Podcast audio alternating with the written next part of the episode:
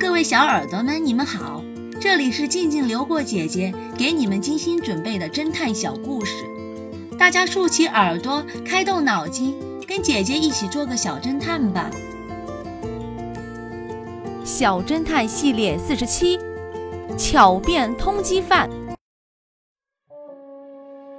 海克是全球甲级通缉犯，相关情况显示。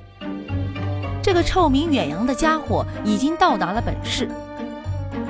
警察局长一接到上级的通知，便立即展开了搜捕行动。据资料介绍，海克常年保持着偏分发型，左手手腕上一直戴着金表，喜欢喝酒、赌博，热爱阳光和沙滩，经常出现在海边的日光浴场，一待就是一整天。警察局长知道事关重大，因此叫上了 X 神探。两人浏览完相关资料后，便带着一群手下，对全市的海滨浴场、酒吧、地下赌场等各种娱乐场所进行了严密的搜查。可是三天过去了，连海客的影子也没瞧见。第四天中午，警察局长一行人再次来到海滨浴场。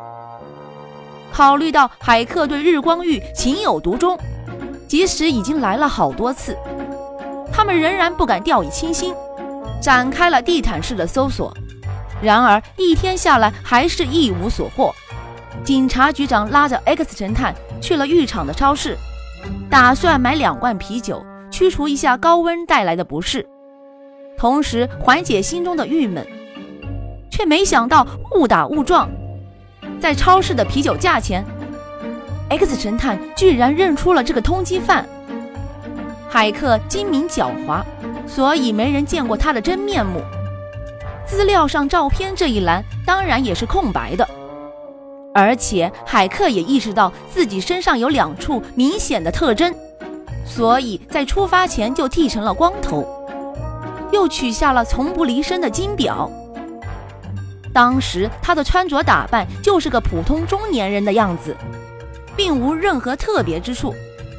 警察局长很纳闷，X 神探到底是如何一眼就认出海克的呢？小侦探们，你们推理出真相了吗？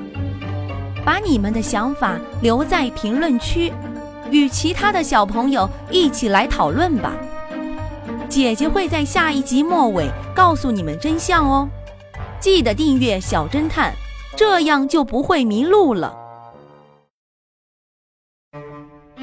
作案时间，这个故事的真相是：照片上密尔顿的西装纽扣都在右边，而男西装的纽扣一般都在左边，说明照片故意洗印反了。